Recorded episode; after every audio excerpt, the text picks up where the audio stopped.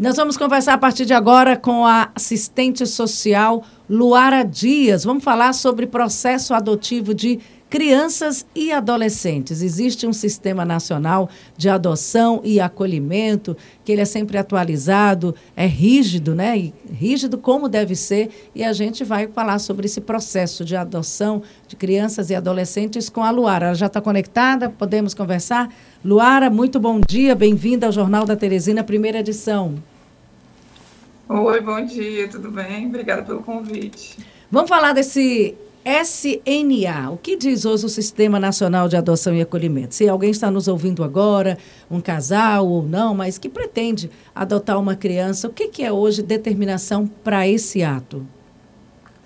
Então, para você adotar, é importante colocar aqui, você não precisa ser casal, você não precisa estar casado ou estar em um relacionamento estável. Pode acontecer a adoção de apenas uma pessoa, só um pai ou só uma mãe. E aí, bom, no, os pré-requisitos básicos é que você tenha acima de 18 anos, você tenha alguma fonte de renda. É, também é importante colocar porque às vezes as pessoas acham que precisa ter uma renda muito alta para conseguir entrar no processo de adoção. Não, você precisa ter uma renda que seja suficiente para você e para a criança ou para adolescente que você tem a intenção de adotar. E é, moradia fixa, né? Mesmo que não seja própria, pode ser de aluguel. E idoneidade, né? Idoneidade moral. E, e, e também não estar com nenhum processo judicial. Tipo assim, processo por sei lá, às vezes a pessoa está passando por algum processo de agressão, uma briga, uma coisa, e está com o processo aberto na justiça. Então, isso também prejudica a habilitação. Luara, bom dia, Luciano Coelho. Bom dia, é, Luciano. Aqui é muito comum você é a história de pegar a criança para criar. Às vezes os pais não têm condições, é, muitas vezes é, dão a criança para adoção informalmente. Até onde isso pode e até onde não pode, como formalizar esse tipo de criação? A entre... Ah, tem, dois, tem duas coisas. A entrega espontânea, né, a vontade da mãe de entregar seu filho para uma pessoa, ela é válida. Inclusive, o CRIA faz uma campanha para explicar. Só que, o que, que acontece? O ideal é que essa criança seja entregue para a vara de infância, no caso de Teresina. Tem uma mãe que quer entregar. Ela tem, ela tem que compreender que esse, esse, esse desejo de entrega, ele é, entendeu? Ele é permitido. Ela pode abrir mão do filho e entregar. Mas o ideal é que ela entregue para a vara. Por quê? Porque na vara essa criança vai para uma família que já passou pelo processo de habilitação de adoção e já está preparada para receber uma criança. Quando ela entrega para qualquer família, a justiça não tem como saber se essa família está preparada para receber essa criança.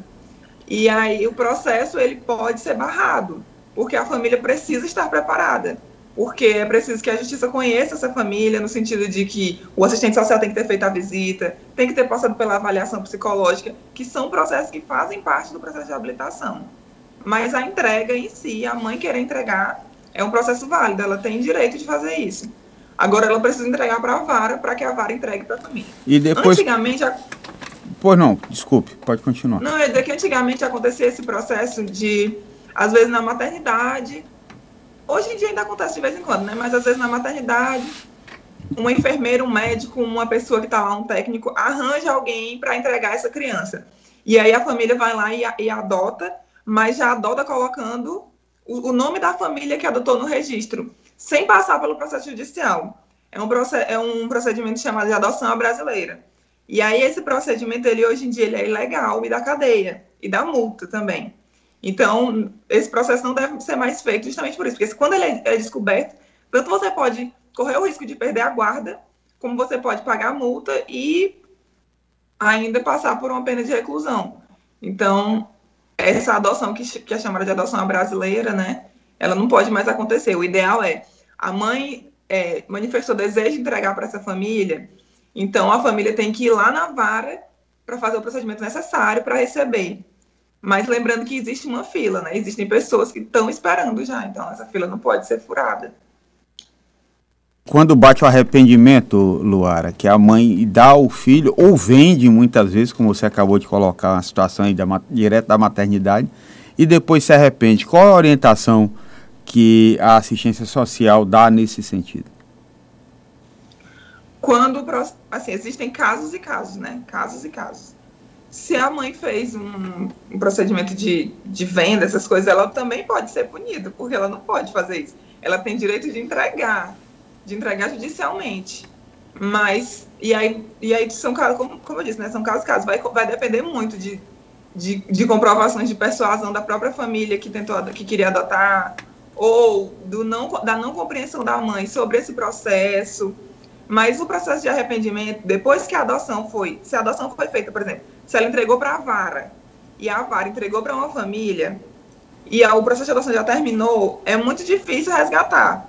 Agora, durante o processo, é, a depender da, do juiz, porque essas coisas vão depender muito do juiz. A depender do juiz, pode ser que, ele, que, que o processo dê, dê, algum tipo de problema ou consiga algum tipo de acordo, de, de, de negociar visitas. Mas depende muito do caso, entendeu? Depende muito da situação. Luara. É muito é, é, complexo também, né? Eu imagino aí. É, o que, que tem hoje ter, nos nossos orfanatos, nos lugares onde essas crianças estão aguardando a conclusão desse processo, aguardando para terem um lar? Eu falo em termos de qual é a nossa situação, número de crianças e faixa etária. Eu, eu, como jornalista que sempre acompanhei esses casos, eu sempre soube que quanto maiores, com mais idade, mais dificuldade de conseguir um lar. Ainda é assim? Ainda é assim.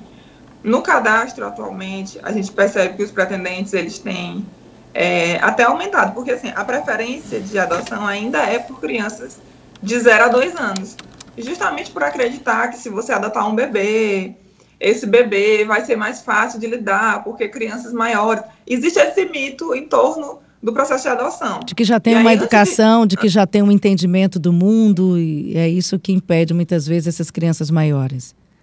Isso. E aí, de antemão, antes de até falar sobre o acolhimento, eu, eu coloco que essas crianças, quando elas estão no abrigo, elas são afastadas do convívio familiar, né? E aí elas estão no abrigo, elas estão disponíveis para amar tanto quanto um bebê. Se você, se, se, você imaginar uma pessoa adulta que tem capacidade de modificação de acordo com o ambiente em que ela vive, então uma criança também tem essa capacidade, né? Você colocar esse, peso sobre uma criança de dizer que uma criança de 6 anos é uma criança de 10 anos não consegue mais se desvincular de comportamentos que ela, que ela aprendeu em outro momento da vida dela, por um momento de sofrimento, inclusive, porque essas crianças, quando vão para o abrigo, elas passaram por situações de sofrimento. Então, você, você colocar né, esse peso sobre uma criança é complicado, porque se uma pessoa adulta é capaz de se ressignificar, de se reinventar, por que, que a gente tira essa chance da criança, né? E ainda é importante pontuar que a criança ela está muito disponível para amar porque ela está lá esperando por uma família. Quando você fala com as crianças da abrigo, eles estão esperando por uma família, estão lá na, na expectativa, entendeu? Quanto maior, maior a expectativa. E aí, sobre o acolhimento, a gente tem no Brasil uma média de 30 mil e, e 30.700 crianças acolhidas, e aqui, e aqui no Piauí, mais ou menos 200 mil crianças acolhidas, né? Ou 200 crianças, perdão. Mais ou menos 200 crianças acolhidas. E a nível de cadastro de adoção, a gente tem 34.400 mais ou menos pretendentes à adoção, pessoas que estão esperando para adotar, e a gente tem é, crianças disponíveis para adoção, 4.900. Aí tu vai me perguntar por que, que a conta não fecha, né? Se tem é. 34 mil pessoas. Mais gente querendo do que. Isso. Essa junção. Justamente pelo que a gente falou bem no começo, né? As pessoas estão esperando por bebês. A grande maioria, a esmagadora maioria de pessoas que está nesses 34 mil está esperando por bebês é, de 0 a 2 anos. Essas 4 mil e tantas crianças, 4.900 crianças que estão disponíveis, elas não são bebês, elas são crianças maiores. E aí, essa conta não fecha exatamente por essa questão do perfil. E é muito burocrático ainda esse processo para adoção, Luara? Como é o passo não, a passo, como é o procedimento? Bom, o procedimento para adoção, eu vou falar aqui em Teresina como é que faz, né? Mas, no geral, é assim. Aqui em Teresina, você procura a, a Defensoria Pública, que é a Defensoria Pública que fica ali na Zona Leste, perto do Mercado da Pizza, ali, de esquina com a Avenida Rio Puti e com a Nossa Senhora de Fátima. Lá você leva toda a documentação necessária, né? Toda a sua documentação pessoal, certidão de nascimento ou de casamento, declaração de idoneidade moral, é, declaração de sanidade física e mental. E aí você abre o processo. Depois que você abre o processo, seu processo vai para a primeira vara da infância e da juventude, que é no fórum, né, que fica ali na, no Cabral. E aí lá você vai passar pela visita do assistente social, que vai conhecer sua casa, e depois você vai passar pela avaliação psicológica. Passando essas duas etapas, você faz um curso que é ofertado pela própria vara, um curso de adoção, e aí pronto, você vai para a fila. No início do processo é quando você vai dizer qual o perfil de criança que você tem interesse em adotar, que é aí onde vai estar essa questão do, do, dos números, né? Se você coloca lá que só quer criança até dois anos, aí você vai esperar por mais tempo na fila, porque são mais pessoas e menos crianças disponíveis nessa idade. A cegonha demora em média quanto tempo? Depende muito do perfil. Dentro desse perfil de 0 a 2 anos, pode esperar de 1 um até 3 anos, porque é um perfil mais. Porque assim, é, as crianças não vão para o abrigo como antigamente. Antigamente existia esse esquema de orfanato, né? De que as, as mães abandonavam e ia para lá. Hoje em dia, esse, é, o número de abandonos ele já não é mais essa entrega já não acontece dessa, daquela forma. Então, as crianças, elas são afastadas do convívio familiar e aí elas vão para o abrigo. No abrigo, elas têm um processo judicial e aí depois é que elas ficam disponíveis para adoção. Então, elas acabam crescendo um pouquinho lá dentro do abrigo, passando uma temporada lá dentro. E aí, nessa temporada, ela pode estar saindo do perfil preferencial. Ela pode ter entrado com um ano e meio e, e terminar o processo dela judicial para ficar disponível com dois anos e meio. E aí, e ela sai do perfil preferencial. Daquela faixa, né? Luara, nós temos aqui a participação da Ângela, nossa ouvinte. Ela disse que passou por uma experiência de adoção. Bom dia, Simone, ouvintes e a entrevistada, né? Eu tenho um filho que eu fiz uma adoção, né? Então, quando eu comecei a fazer o meu processo, foi 2012. Quando foi terminado, foi quase que no final de 2018, né? Quer dizer, porque houve é, é, processo na justiça, né? Quer dizer, o, a, a família biológica colocou na justiça, aí teve a primeira e a segunda instância. Então, eu ganhei na primeira e na segunda instância, né? E hoje ele já está tudo legalizado, mas passou aí quase cinco anos para chegar ao final do processo, né? Eu gostaria de saber como é que está esse processo, se está é menos dificultoso como foi o meu, dificultoso e sofrido, porque houve várias dificuldades ao longo desses cinco anos. Então isso aí é um grande problema para, para atrapalhar a, a evolução de adoção de crianças, né? E principalmente aquelas que têm um pouco mais de idade. Então a justiça tem que facilitar, porque eu sofri muito na pele esse processo de adoção. Aqui é a Ângela. Só lembrando, de 2012 a 2018 é o processo da Ângela. Não está tão célere como deveria, mas também não está demorando tanto, né? Já deu uma melhorada de lá para cá, não foi, Luara? Pelos, pelos os, as datas e prazos que você falou. Sim, a gente, é, a justiça teve um período de muita morosidade. Porque o que, que acontece? Quando a família biológica entra com o processo, ele real, é, entra tentando resgatar né, a criança, no caso da Ângela, como ela falou, a, a, família biológica entrou. E aí ela entrou em primeira e depois em segunda instância. Então, isso também faz com que o processo demore a, a, a correr, né? Por quê? Porque a família biológica está ali lutando. Então, esses processos de embate né, entre a família por adoção e a família biológica, eles levam um tempinho. A justiça, aqui, a nossa, nossa primeira vara, é, já houveram processos com mais morosidade. Desde 2018 para 2019, elas adotaram outras medidas né, para evitar esse tipo de situação, para evitar que a adoção demore tantos anos. Tanto a vara estava tá funcionando, funcionando antes da pandemia no horário mais extenso, porque antes fechava duas horas, elas começaram a funcionar até o final do dia para poder dar conta da quantidade de processos, porque é importante pontuar que a nossa vara é vara única, tanto para resolver as questões de família como de adoção. Em muitas outras capitais, em outros estados, existe uma vara específica para adoção. E aqui a gente não tem isso, então ela fica sobrecarregada, né?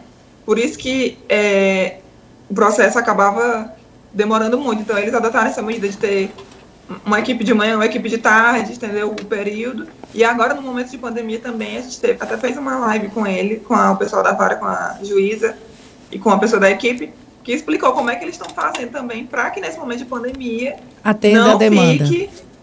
É. Luara. Luciana, deixa eu fazer uma pergunta aqui do ouvinte, vamos priorizar sim, sim, aqui o ouvinte já já.